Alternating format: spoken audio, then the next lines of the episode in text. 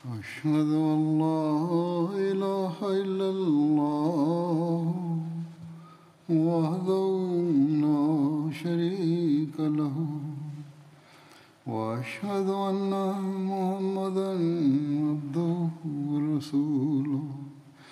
أما بعد فأعوذ بالله من الشيطان الرجيم.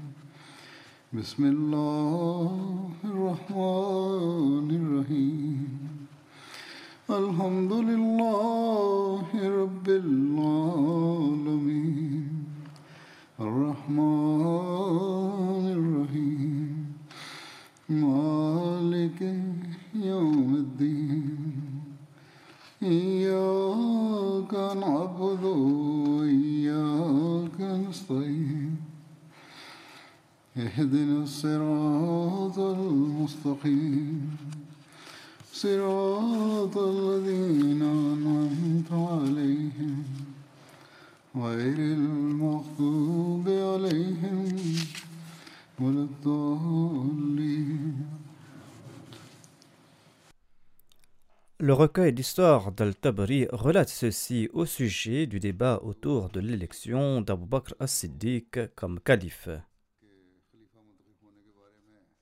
Il est dit que à cette occasion, Hubab bin Munzir s'est mis debout et il a déclaré Ô Ansar, gardez le contrôle de cette situation et de cette décision, car à ce moment même, ces personnes, c'est-à-dire les muhajirines, sont sous votre ombre, c'est-à-dire qu'ils sont sous votre contrôle. Personne n'osera vous défier et les gens n'iront pas à l'encontre de votre opinion. Vous êtes respectés, vous êtes riches, vous êtes nombreux, vous êtes des guerriers. Vous êtes forts et vous êtes dignes et expérimentés, braves et courageux. Les gens sont en train de scruter vos moindres faits et gestes. Ainsi donc, ne soyez pas en désaccord, sinon votre opinion va créer du désordre parmi vous et la situation va se retourner contre vous. Ainsi donc, si ces gens, c'est-à-dire les Korachites, les Muhajirines, si ces gens refusent ce que je viens de dire, eh bien il y aura un émir de parmi eux et un émir de parmi nous. Sur ce, Omar a déclaré Ceci est impossible. Deux épées ne peuvent être réunies dans un seul fourreau. Par Allah, les Arabes ne vont jamais accepter de prendre un émir de parmi vous, tandis que leur prophète faisait partie d'une autre tribu tribu qui vous est étrangère. Cependant, il ne sera pas impossible pour les Arabes d'accepter que leur sort soit placé entre les mains de ceux au sein desquels se trouvait leur prophète et leur émir doit être choisi parmi eux. De ce fait, si parmi les Arabes quelqu'un refuse d'accepter son émirat, eh bien nous pourrons lui présenter une preuve claire et un droit établi. Qui pourra nous défier vis-à-vis la gouvernance de Mohammed et de son émirat Nous faisons partie de ses amis et de sa famille. Nul ne va défier cette proposition excepté un imbécile, un pécheur et une personne qui souhaite se détruire. Hobab bin Munzir a déclaré au Ansar Réglez cette question vous-même et n'écoutez pas celui-là et ses compagnons. Ils veulent prendre votre part. S'ils n'acceptent pas notre proposition, eh bien expulsez-les de vos quartiers et prenez les rênes de toutes les affaires, car par Dieu, vous méritez le plus cet émirat et vous en êtes plus digne. Vos épées ont rendu tous les peuples obéissants à cette religion, ces gens qui ne pouvaient y être assujettis autrement. Je prends la responsabilité de régler ce processus car j'en ai une grande expérience et je suis qualifié pour cela. Par Dieu, si vous le souhaitez, je pourrai rectifier et régler cette affaire. Omar a répondu Si tu agis de la sorte, eh bien Allah va t'anéantir. Hobab a répondu C'est toi qui seras anéanti. Sur ce, Abu Obeida a déclaré Ô groupe des Ansar, vous êtes ceux qui étaient les premiers à soutenir et à aider la religion. Ne soyez pas à présent parmi les premiers à la corrompre et à la changer. Sur ce, Bashir bin Saad a déclaré Au Ansar, nous avons eu l'honneur d'accomplir le djihad contre les idolâtres et de servir l'islam à son début. Notre unique objectif était de faire plaisir à notre Seigneur et d'obéir à notre prophète. Ce n'est pas juste d'affirmer notre supériorité sur les autres, et nous ne souhaitons pas, à travers cela, tirer quelque avantage mondain. Nous bénéficions déjà de la faveur divine. Écoutez, Certes, Mohammed faisait partie des Korachites. De ce fait, sa tribu mérite davantage cet émirat et en est plus digne. Par Dieu, je ne vais jamais m'opposer à eux à ce propos. Craignez Allah et ne vous opposez pas à eux, et ne vous disputez pas avec eux au sujet de cette affaire. Le discours de Omar est rapporté dans un autre recueil, dans le Sunan al-Kubra al-Nisa'i. Lorsque les Ansar ont proposé qu'un émir sera parmi eux et un autre parmi les Muhajirin à la Thaqifa Banu Sa'da, sur ce, Omar a déclaré que deux épées ne peuvent pas être réunies dans un seul fourreau, elles ne pourront s'y tenir. Et Omar a pris la main d'Abu Bakr et a déclaré Qui possède ces trois qualités?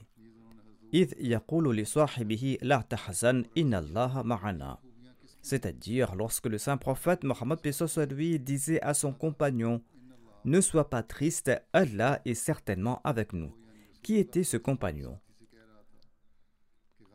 Ensuite, il a déclaré c'est-à-dire lorsque les deux se trouvaient dans la grotte. Qui étaient ces deux personnes Ensuite, Omar a ajouté La tahzan Allah marana. C'est-à-dire, ne sois pas triste, Allah est certainement avec nous. Qui était cette personne qui accompagnait le saint prophète Mohammed à lui N'était-ce pas Abu Bakr? En mentionnant cela, Omar a fait la bayra d'Abu Bakr et il a invité les autres à en faire de même. Ainsi, les gens ont prêté allégeance à Abu Bakr. Et après Omar, Abu Ubaida bin al-Jarrah et Bashir bin Saad ont prêté allégeance au calife Abu Bakr et c'est ainsi que tous les Ansar ont également fait la bayra sur les mains d'Abu Bakr.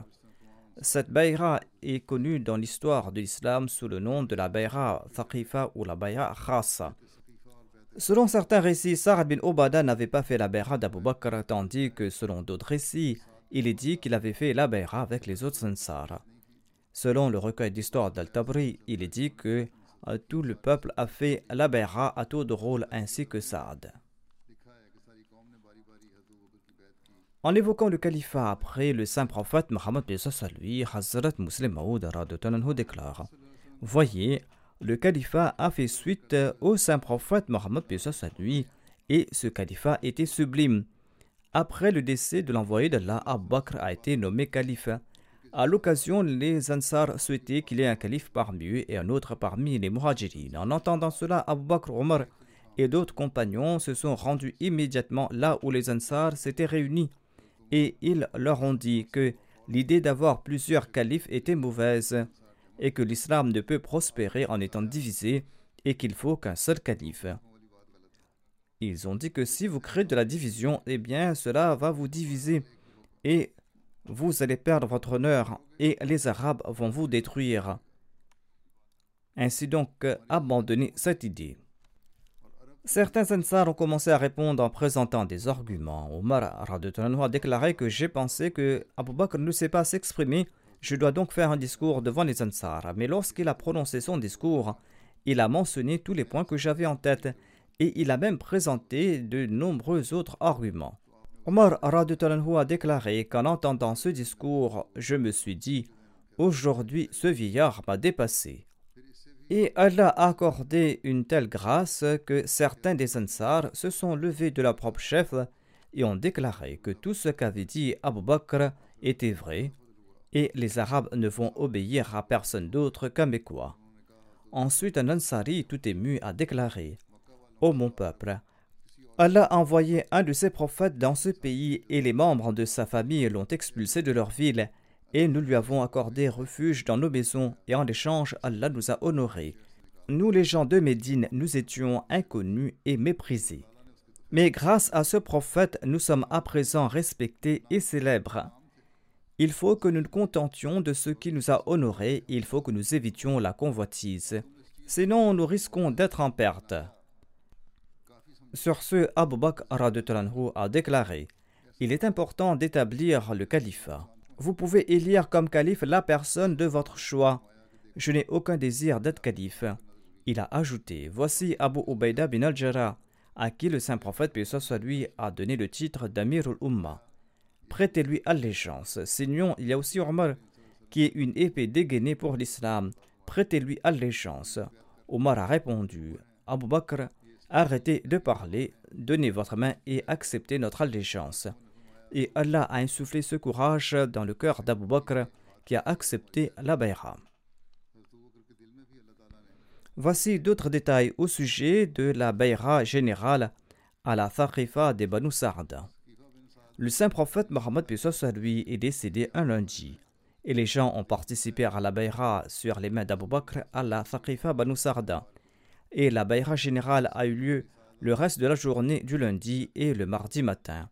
Anas bin Malik a rapporté que lorsque la bayra a eu lieu à la Thaqifa des Banu Sarda, le lendemain, alors qu'Abu Bakr Siddiq était assis, Omar s'est mis debout et il a prononcé un discours avant Abu Bakr. Il a loué Allah. Ensuite, il a déclaré aux gens Je vous avais dit quelque chose hier, notamment que le saint prophète, paix soit lui, n'était pas décédé. Je n'ai vu ce sujet mentionné nulle part dans le livre d'Allah, et ni le saint prophète, paix soit lui, ne m'avait-il annoncé cela. Mais je pensais que le saint prophète Mahmoud, paix soit lui, va certainement trancher cette affaire pour nous. Le rapporteur a déclaré, Omar a déclaré que nous pensions que nous allions décéder en premier et que le saint prophète, paix soit lui, sera le dernier de parmi nous. Certainement Allah a laissé parmi vous ceux à travers quoi il avait guidé le saint prophète, paix soit lui, et si vous vous y cramponnez, eh bien Allah va vous guider tout comme il avait guidé le saint prophète, paix soit lui. Allah l'exalté a mis vos affaires entre les mains d'un homme qui est le meilleur parmi nous, un compagnon du saint prophète Mohammed, paix soit lui, celui qui est désigné dans le Saint-Coran par le titre Thani Athanain Ithuma Firhar c'est-à-dire il faisait partie des deux qui se trouvaient dans la grotte. Omar a déclaré Ainsi donc, levez-vous et prêtez-lui allégeance. Et les gens ont donc prêté allégeance à Abu Bakr après la Bayra de Thaqifa. Le jour de la Bayra générale, Abu Bakr a prononcé un discours. Après avoir loué Allah, il a déclaré aux gens J'ai été nommé votre wali votre chef, mais je ne suis pas le meilleur parmi vous. Si j'accomplis quelque chose de bien, eh bien coopérez avec moi. Si j'accomplis quelque chose de tordu, eh bien n'hésitez pas à me redresser. La vérité est loyauté, le mensonge est trahison. La personne la plus faible parmi vous est forte à mes yeux jusqu'à ce que je lui obtienne des autres ce qui lui est dû. Et une personne forte des vôtres est faible à mes yeux tant que je n'obtienne pas d'elle ce qui est dû aux autres. Inch'Allah. Le peuple qui abandonne le djihad dans la voie d'Allah, eh bien Allah va l'humilier et va le déshonorer. Et la nation dans laquelle l'immoralité se répand, Allah répandra le malheur parmi elles. Si j'obéis à Allah et à son prophète, paix soit lui, eh bien obéissez-moi. Et si je désobéis à Allah et à son prophète, paix soit lui, eh bien vous n'êtes pas obligés de m'obéir. Levez-vous pour la soirée, qu'Allah vous fasse miséricorde.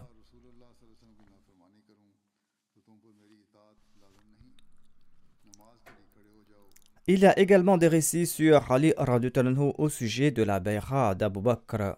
Selon le recueil historique d'Al-Tabari, il est dit que Habib bin Abu Thabit a rapporté Ali était chez lui quand quelqu'un est venu l'informer qu'Abu Bakr était présent pour accepter l'allégeance des fidèles.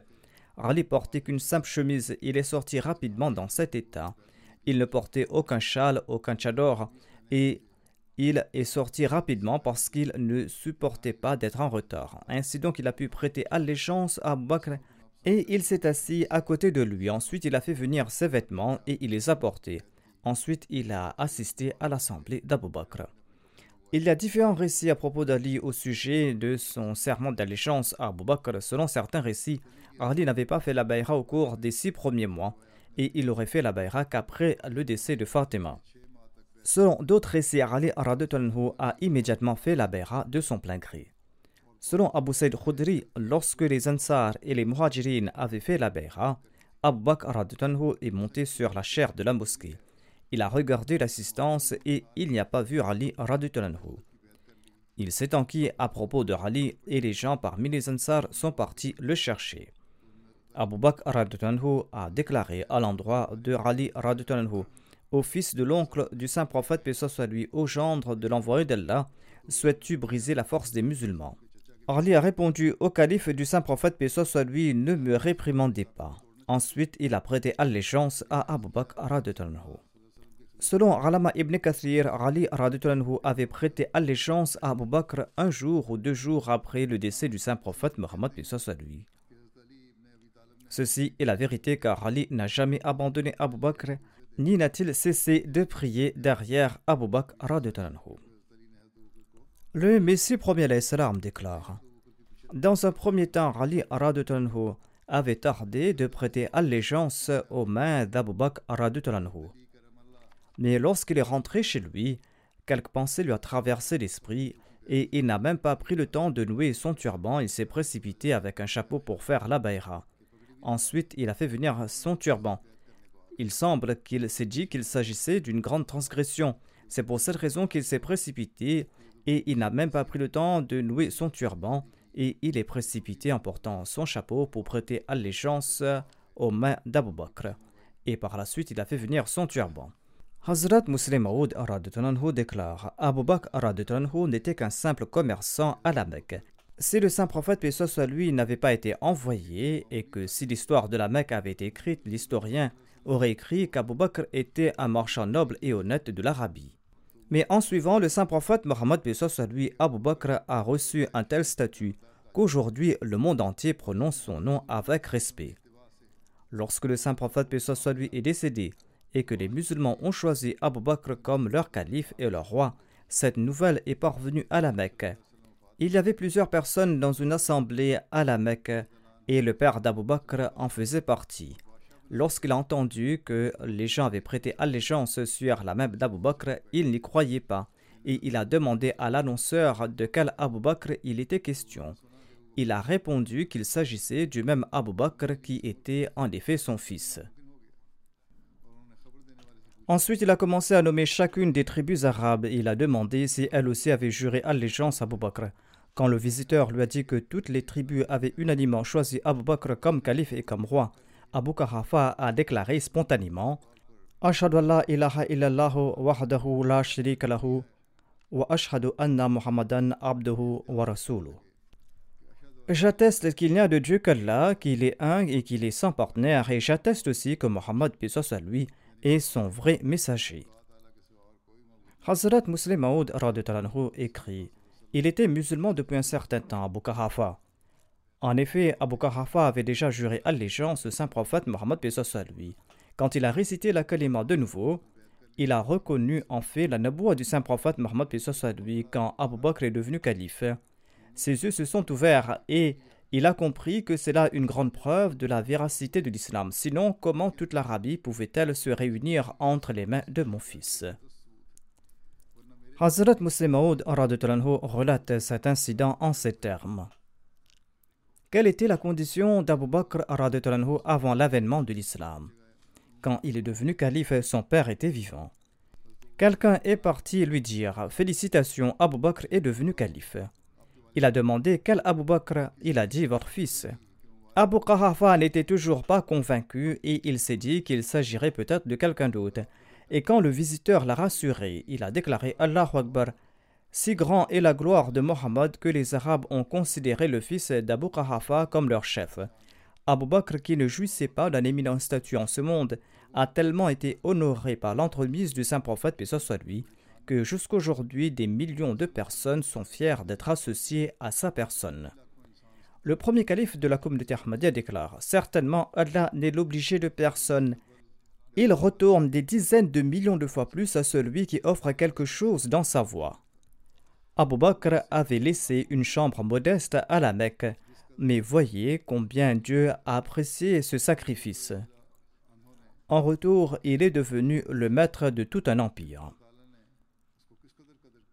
Il y a aussi un rêve de l'envoyé d'Allah concernant le califat d'Abu Bakr. Selon Abdullah bin Omar, le saint prophète Mohammed a déclaré Je me suis vu à côté d'un puits puisant de l'eau d'un seau placé sur une poulie. Abu Bakr est venu et il a tiré un ou deux seaux d'eau, mais avec faiblesse. Allah couvrira sa faiblesse et Allah lui pardonnera. Ensuite, Omar bin al-Khattab est venu et ce seau s'est transformé en un seau beaucoup plus grand. Je n'ai vu aucune force accomplissant un travail aussi incroyable que le travail de Omar. Il a puisé tant d'eau que les gens ont été satisfaits et sont rentrés chez eux. Abu Bakr avait également vu un rêve. Il est dit que dans ce rêve, il avait vu qu'il portait une paire d'étoffes de la région du Yémen sur le corps mais il y avait deux taches sur sa poitrine. Il a raconté ce rêve à l'envoyé d'Allah sallallahu alayhi wa sallam, et celui-ci a déclaré Ce paire de vêtements yéménites signifie que tu auras une bonne progéniture. Et les deux taches signifient les deux années d'émirat, c'est-à-dire que tu seras le dirigeant des musulmans pendant deux années. Les récits évoquent aussi l'allocation fixée pour Abu Bakr après son élection comme calife. Après son élection comme calife, il s'est rendu à Médine et il y est demeuré. Il a réfléchi sur sa situation et il s'est dit Par Dieu, je ne pourrai pas m'occuper des affaires de la communauté tout en faisant du commerce.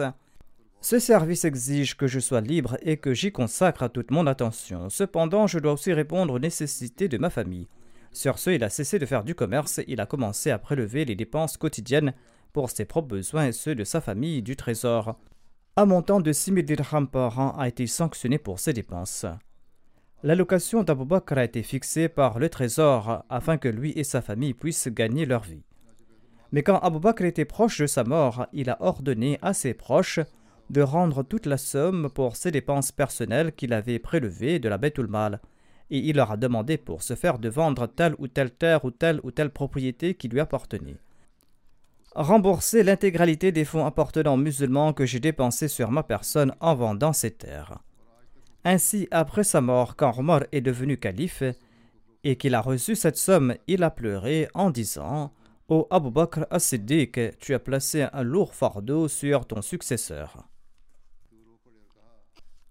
Hazrat Muslim Maud déclare Abu Bakr as-Siddiq était le souverain de tout le monde islamique. Mais que recevait-il en retour? Il était le protecteur du denier public, mais lui-même n'avait aucun contrôle sur cet argent. Certes, Abu Bakr était un grand homme d'affaires, mais comme il avait l'habitude de tout offrir dans la voie de Dieu dès qu'il recevait quelque chose, eh bien, lorsque le saint prophète paix soit lui est décédé et qu'il est devenu calife, il n'avait même pas un sou.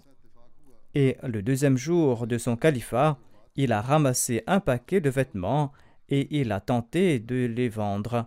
Il a rencontré Omar en cours de route qui lui a demandé ce qu'il faisait. Abou Bakr a répondu que je dois aussi manger. Si je ne vends pas ces vêtements, comment vais-je payer ma nourriture? Omar a répondu Cela est impossible. Si vous continuez à vendre des vêtements, eh bien qui va accomplir le travail du califat? Abou Bakr a répondu Si je ne fais pas ce travail, eh bien comment vais-je survivre? Omar a répondu Prenez une allocation de la bête ou le mal. Abu Bakr a répondu Je ne pourrai pas le faire. Quel droit ai-je sur la Mal Omar a répondu Le Saint-Coran a permis de dépenser les fonds de la Mal sur ceux qui accomplissent un travail religieux.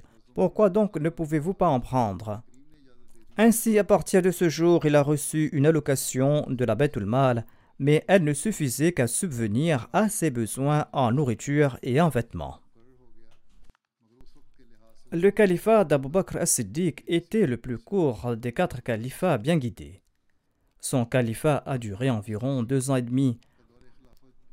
Mais cette courte période mérite d'être appelée l'âge d'or et l'époque la plus importante du califat Rashida, car Abu Bakr as-Siddiq a dû faire face au plus grand danger et au plus grand malheur de cette période.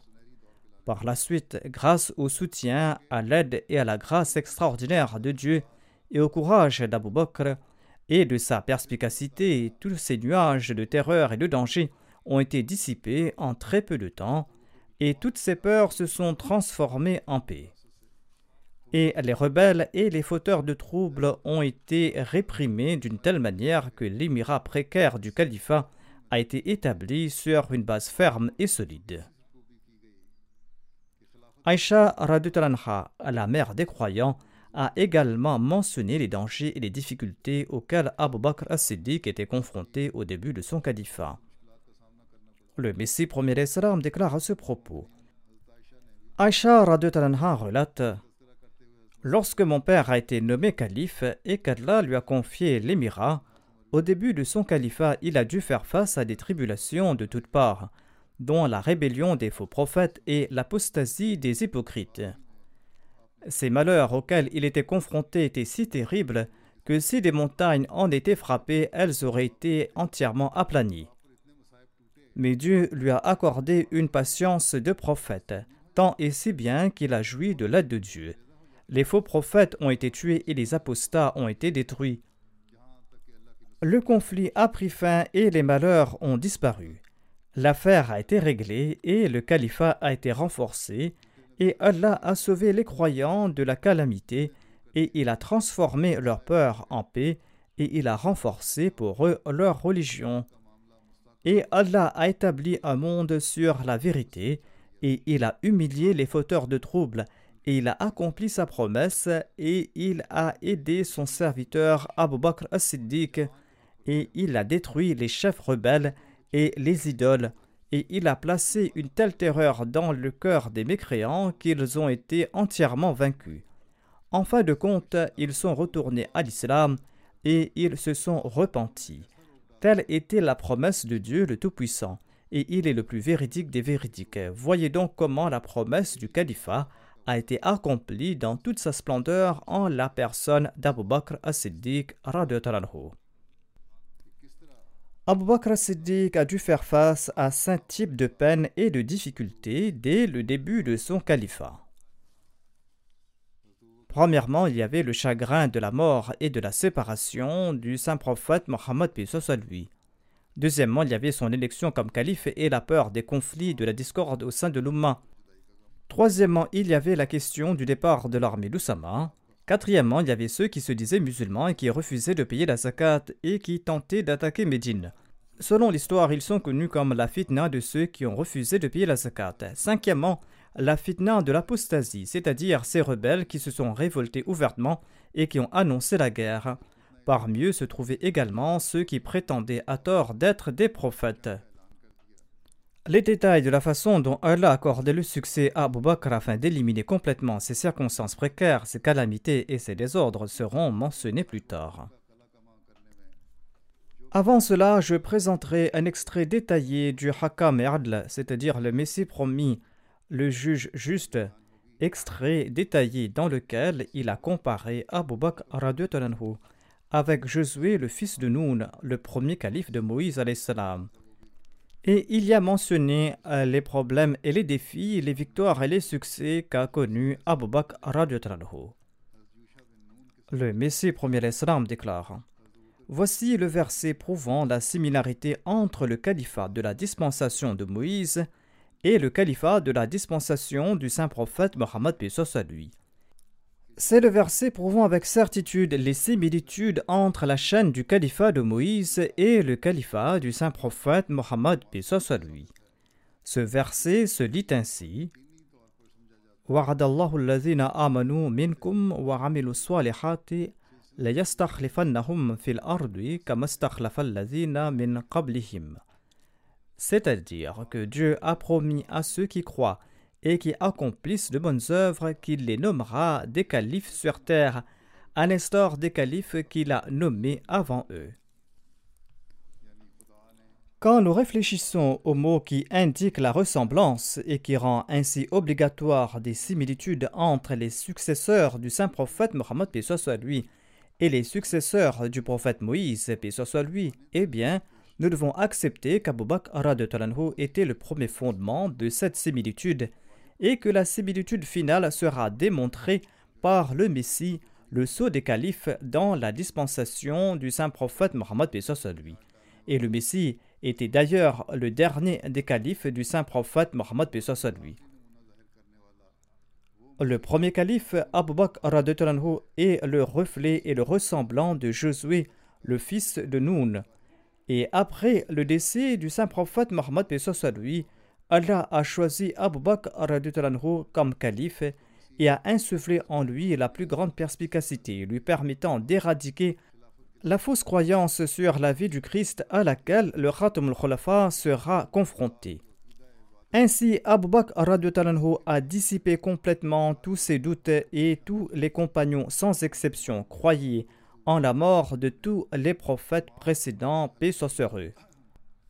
Voir les compagnons ont obéi à Abu Bakr dans tous les domaines, de même qu'après la mort du prophète Moïse, paix lui, les enfants d'Israël ont obéi à Josué, le fils de Noun. Dieu a fait de Josué le fils de Noun le soutien et l'aide de Moïse.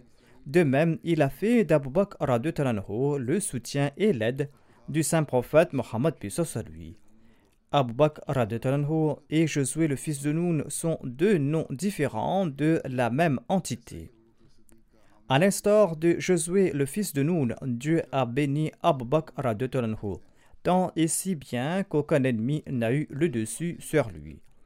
À l'instar du travail inachevé du prophète Moïse, paix soit lui, le travail inachevé de l'armée d'Oussama a été achevé par la main d'Abu Bakr. Une autre coïncidence étrange entre Abu Bakr et Josué le fils de Noun était que celui-ci était le premier qui a rapporté la mort de Moïse, et Dieu lui a immédiatement révélé que Moïse est mort, afin que les Juifs ne sombrent pas dans l'erreur et qu'ils ne sombrent pas dans le désaccord quant à la mort de leur prophète, comme il en ressort du premier livre de Josué. De même, ce fut Abu Bakr en premier qui a confirmé la mort du saint prophète Mohammed lui.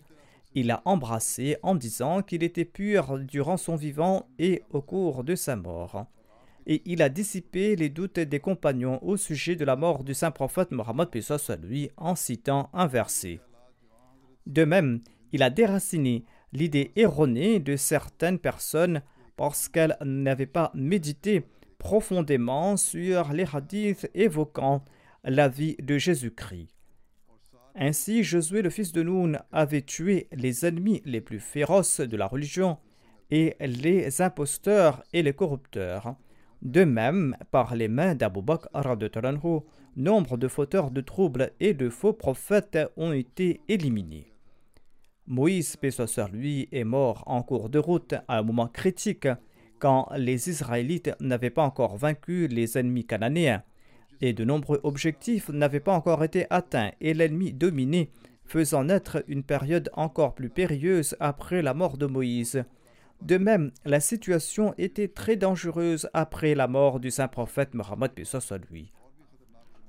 De nombreuses tribus arabes avaient apostasié, certains avaient refusé de payer la zakat et de nombreux faux prophètes se sont proclamés. Une époque aussi périlleuse nécessitait un calife fort, courageux et vaillant, une calife qui avait une foi, une détermination inébranlable. Et c'est ainsi qu'Abu Bakr a été nommé calife. Dès son élection, il a dû confronter de grandes peines, tout comme l'a relaté Aïcha Talanha. Elle déclare Mon père était confronté à de grandes difficultés en raison des troubles, en raison de l'insurrection des Arabes et en raison des faux prophètes. Il a été confronté à ces difficultés dès qu'il a été élu calife et il a été frappé de grandes peines. Si ces peines tombaient sur une montagne, eh bien elle aurait été réduite en poussière et elle aurait été aplanie. Selon la loi de Dieu, lorsqu'un calife est élu après la mort d'un prophète, le courage, la persévérance, la perspicacité et la fermeté lui sont insufflés, tout comme Allah l'a mentionné dans le livre de Josué au verset 6 du chapitre 1. Il déclare Fortifie-toi et prends courage. C'est-à-dire, Moïse est mort, mais maintenant sois fort. La même chose a été révélée au cœur d'Abu Bakr non pas comme une injonction de la charia, mais comme un décret divin. L'équivalence et la similitude des incidents donnent l'impression qu'Abu Bakr bin Abi Kahafa et Josué, le fils de Noun, sont la même personne. La similitude de leur succession s'est établie avec la plus grande clarté. Quand on regarde ces similitudes entre les deux communautés établies, il est naturel de regarder la première personne ou la dernière personne. Habituellement, les gens ne considèrent pas nécessaire d'examiner les similitudes au cours de la période médiane des deux communautés, parce que cela nécessite une enquête et des recherches plus approfondies. Au lieu de cela, l'on se base sur, le premier et le dernier.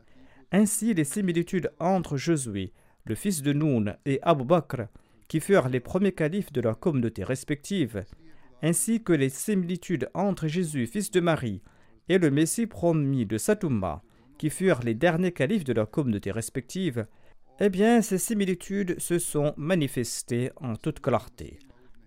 La ressemblance entre Abu Bakr et Josué est si frappante comme s'ils étaient une seule personne, comme s'ils étaient deux morceaux du même joyau. Ainsi, après le décès de Moïse, tous les enfants d'Israël ont écouté l'appel de Josué, et aucun d'entre eux ne s'est disputé à ce sujet avec lui, et tous lui ont obéi. De même, cet incident a eu lieu à l'époque d'Abu Bakr. Malgré la grande tristesse causée par la mort du saint prophète Mohammed lui, tout le monde a accepté de tout cœur le califat d'Abu Bakr. Ainsi, sous tous les aspects, la similitude de Josué avec Abu Bakr Siddiq a été prouvée. Dieu a soutenu Josué avec son secours divin, tout comme il avait soutenu Moïse.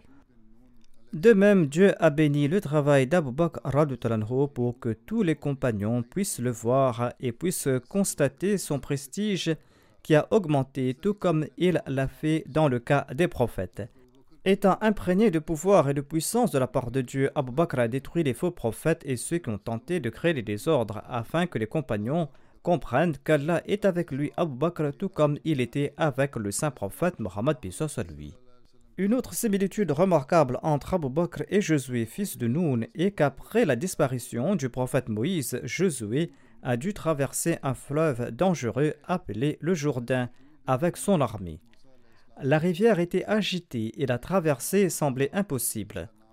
S'il ne pouvait pas traverser ce fleuve dangereux, les enfants d'Israël auraient péri aux mains de leurs ennemis. Ainsi, après la disparition du prophète Moïse, c'était la première situation dangereuse à laquelle Josué a dû faire face au cours de son califat. Au cours de cette épreuve, Dieu a sauvé Josué le fils de Noun et son armée par sa puissance miraculeuse, et il a fait assécher le Jourdain, ce qui leur a permis de le traverser facilement. Le Jourdain s'était peut-être asséché en raison d'une marée ou suite à un miracle extraordinaire. Néanmoins, c'est ainsi que Dieu a sauvé les enfants d'Israël de ce danger et de la destruction d'entre les mains de leurs ennemis. Après le décès du saint prophète, soit Abu Bakr, le calife légitime, et ses compagnons, qui étaient au nombre de plus de cent mille, ont fait face à une situation plus grave encore. Cette situation était plus dangereuse et elle a pris la forme d'une rébellion féroce qui a balayé tout le pays. Allah avait dit à propos de ces Bédouins قالت الأعراب آمنا قل لم تؤمنوا ولكن قولوا أسلمنا ولما يدخل الإيمان في قلوبكم C'est ce qu'avait dit Dieu à propos de ces Bédouins rebelles. Et certainement, ils devaient se rebeller afin que cette prophétie puisse s'accomplir. La traduction de ce verset est comme suit que les Arabes du désert disent Nous croyons, dit Vous n'avez pas encore cru, mais dites plutôt que nous nous sommes soumis car la vraie foi n'a pas encore pénétré dans vos cœurs. Ainsi donc, il en fut ainsi, et tous ces Bédouins sont devenus des apostats. Certains d'entre eux ont refusé de payer la zakat, et certains ont prétendu être des prophètes, et plusieurs centaines d'infâmes individus se sont ralliés à eux. La force des ennemis a pris une telle ampleur que le nombre de compagnons était insignifiant.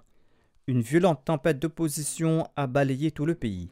Ceci était bien plus dangereux que la tempête à laquelle était confronté Josué, le fils de Noun.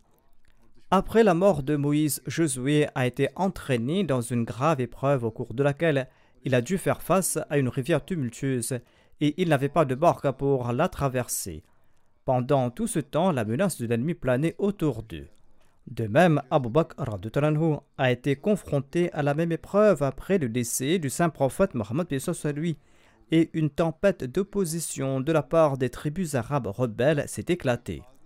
et une deuxième épreuve sous la forme de faux prophètes a renforcé la première tempête d'opposition. Cette épreuve n'était pas moindre que l'épreuve à laquelle était confronté Josué le fils de Noun, mais elle était en fait beaucoup plus dangereuse. Ainsi, la parole de Dieu a renforcé Josué, parole dans laquelle il a déclaré Le Seigneur ton Dieu sera avec toi partout où tu iras. Et sois donc fort et courageux, ne te décourage pas. Cela a donné de la force à Josué et l'a rempli de résolution et de foi, autant de qualités qui se développent quand on est rassuré par Dieu. De même, Abu Bakr a puisé sa force en Dieu face à une tempête de rébellion. Quiconque connaît cette période de l'histoire de l'islam peut comprendre que l'épreuve à laquelle Abu Bakr a été confronté était si grave que sans la main de Dieu soutenant Abu Bakr, et si l'islam n'était pas une religion envoyée par Dieu, et si Abu Bakr n'était pas un calife véridique, eh bien ce jour-là, l'islam aurait été anéanti. Ainsi comme ce fut le cas avec le prophète Josué, Abu Bakr a également puisé sa force dans la pure parole de Dieu, car Dieu le Tout-Puissant avait déjà prédit cette épreuve dans le Saint-Coran. Quiconque réfléchira sur le verset suivant déduira sans l'ombre d'un doute que cette épreuve a déjà été mentionnée dans le Saint-Coran. Cette prophétie se dit ainsi.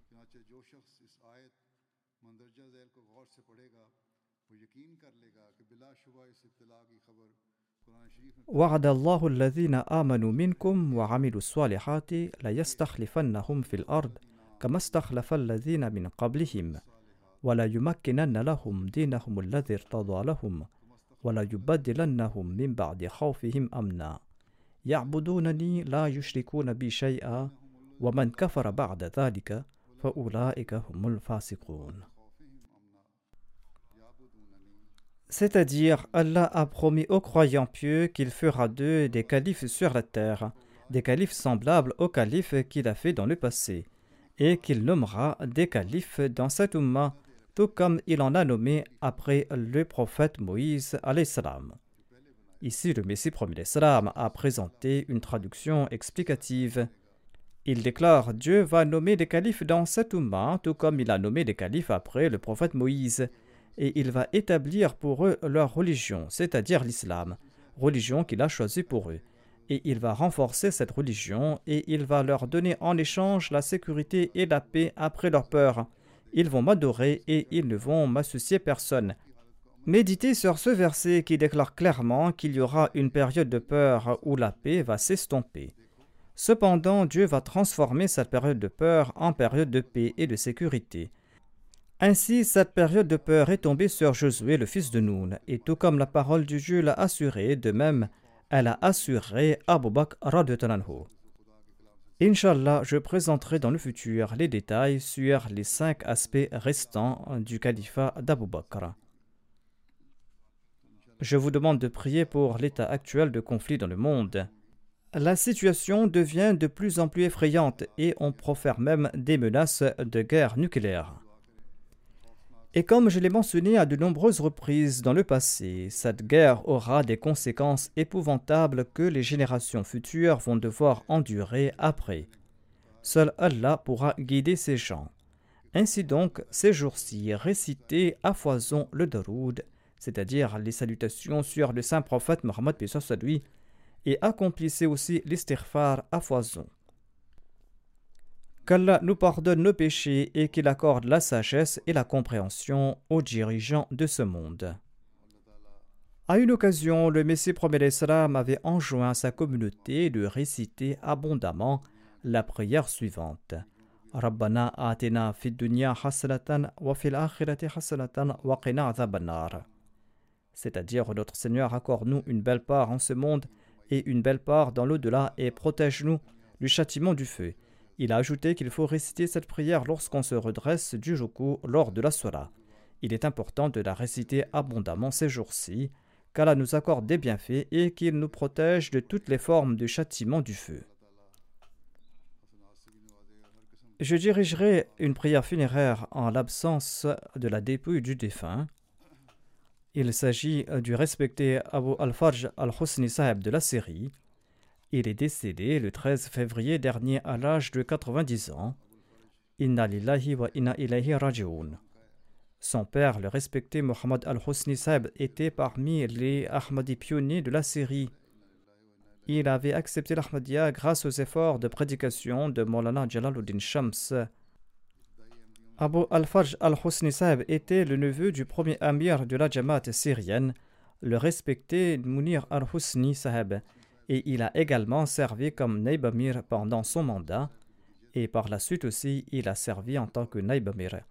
Le défunt est né en 1933 et il a été positivement influencé par les vertus et la pierté de son oncle, Munir al-Husni, et ses discussions, car il s'asseyait souvent avec lui. Il avait 15 ans quand un jour il fut ému jusqu'aux larmes en entendant la récitation du Saint-Coran à la radio. Il est parti voir son oncle et il lui a dit qu'il voulait savoir davantage sur Allah. Celui-ci lui a offert un ouvrage du Messie premier salam. Et après sa lecture, il y a eu une grande transformation chez le défunt il est reparti voir son oncle et il a dit qu'il souhaitait prêter le serment d'allégeance. Il a pu rencontrer trois califes, le deuxième calife en 1955 lorsque le deuxième calife a visité Damas. Là-bas, il a pu le rencontrer et il a aussi pu assurer la sécurité du calife.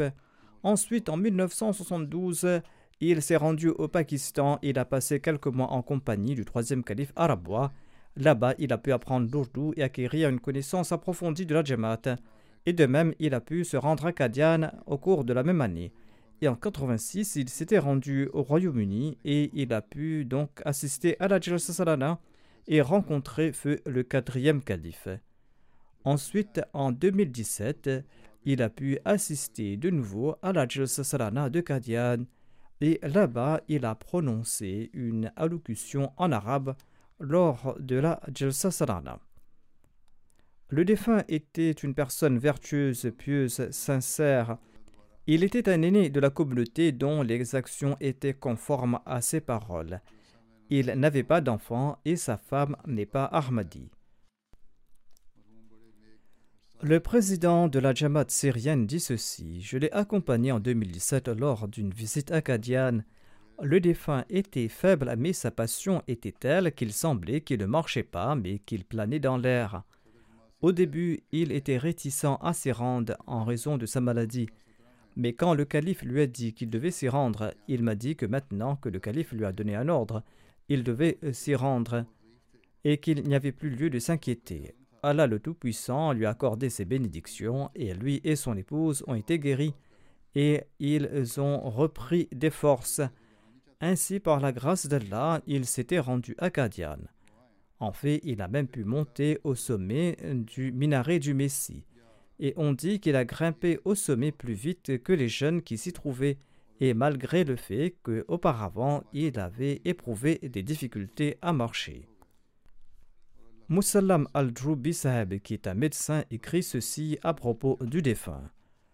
D'autres personnes et moi-même sommes témoins du fait que le défunt était un ami d'Allah et il était parmi les dévots de la Syrie le défunt était un commerçant renommé à Damas, il était exemplaire et reconnu de tous. Il était imbu de sagesse et il était intelligent. Il accomplissait régulièrement les prières de Tarjud. Il voyait des rêves vrais dont beaucoup se sont accomplis. Il avait en effet vu nombre de rêves concernant les difficultés et les luttes auxquelles la Syrie est confrontée. Lorsque les missionnaires se rendaient en Syrie pour étudier l'arabe, il est traité avec un grand respect, premièrement parce qu'ils ont été envoyés par le calife, et deuxièmement parce qu'ils avaient dédié leur vie pour servir la communauté et propager le message de la communauté. Hussam al-Naqib Saheb, l'ancien président de la Syrie qui réside actuellement en Turquie, écrit ceci. Le défunt possédait de nombreuses qualités. La principale était son amour pour le Messie premier d'Islam et ses califes. Je n'oublierai jamais le voyage que j'ai entrepris avec le défunt Acadian, voyage dont chaque aspect était un miracle. Je suis resté avec lui tout au long de notre visite acadienne, et il priait constamment Ô Dieu, accorde au calife ton soutien et ton aide. Accorde-lui tes bénédictions au cours de sa vie et accorde-lui tes bénédictions dans tout ce qu'il accomplit. Il ajoute quand on mentionnait une directive du calife lors d'un rassemblement, il ne permettait à personne de parler afin qu'il puisse entendre cette directive du calife, afin qu'il puisse la comprendre et afin qu'il puisse en tirer profit dans son intégralité. Il était très altruiste et il n'aimait pas entendre les gens le complimenter.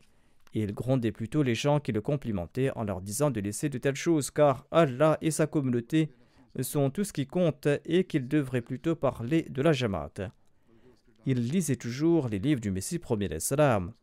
Hormis les dernières années de sa vie où il était très faible, il n'a jamais cessé d'étudier la littérature de la Jamaat et il avait un attachement particulier au tafsir kabir du Muslim Aoud. Chaque fois que quelqu'un l'interrogeait sur un commentaire d'un verset du Saint-Coran, il présentait l'explication offerte dans le tafsir kabir. Mohamed Ammar al-Husni, qui est son neveu et qui habite ici au Royaume-Uni, relate ceci. J'avais 14 ans quand j'allais avec le défunt accomplir la prière du vendredi, et en rentrant avec lui, je lui posais des questions sur les faits concernant la Jamaat, et il répondait en détail. La littérature de la n'était pas disponible en Syrie à l'époque, et le défunt a donc joué un rôle important dans la transmission des connaissances de la Jamaat à ses membres il avait appris l'ourdou lors de sa visite à et il rapportait des livres en ourdou avec lui afin de les présenter aux membres et afin de les expliquer. Il traduisait en arabe ce qu'il avait lu en ourdou pour l'expliquer aux membres de la Jamaat. Il était quelqu'un de désintéressé, il n'a jamais désiré de poste officiel, il souhaitait toujours servir la communauté. Le quatrième calife souhaitait le nommer émir, mais le défunt a déclaré que les gens pourraient dire que cette fonction d'émir est devenue un poste héréditaire, et donc il a demandé que quelqu'un d'autre soit nommé à sa place, en disant qu'il va coopérer avec le nouveau émir. Et par la suite, il a coopéré avec un émir qui était beaucoup plus jeune que lui, et en fait, il était exemplaire dans sa coopération. Qu'Allah accorde son pardon au défunt, qu'il élève son rang et qu'il accepte toutes ses prières en faveur de son épouse et qu'il permette à cette dernière d'embrasser l'Ahmadiyya. Après la sola, je dirigerai, Inch'Allah, sa prière funéraire.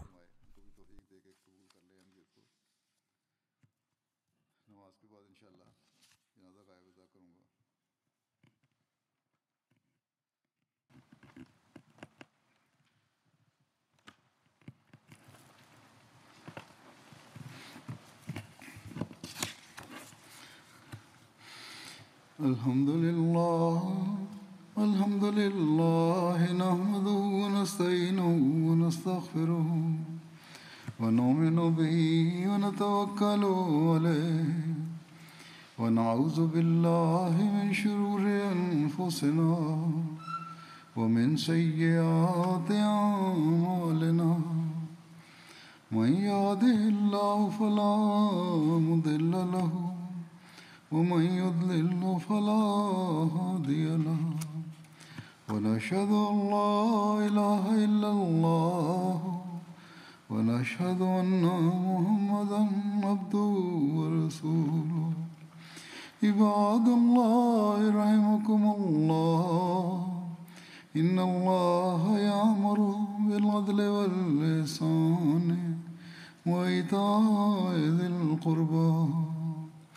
وينهى عن الفحشاء والمنكر والبغي يعظكم لعلكم تذكرون.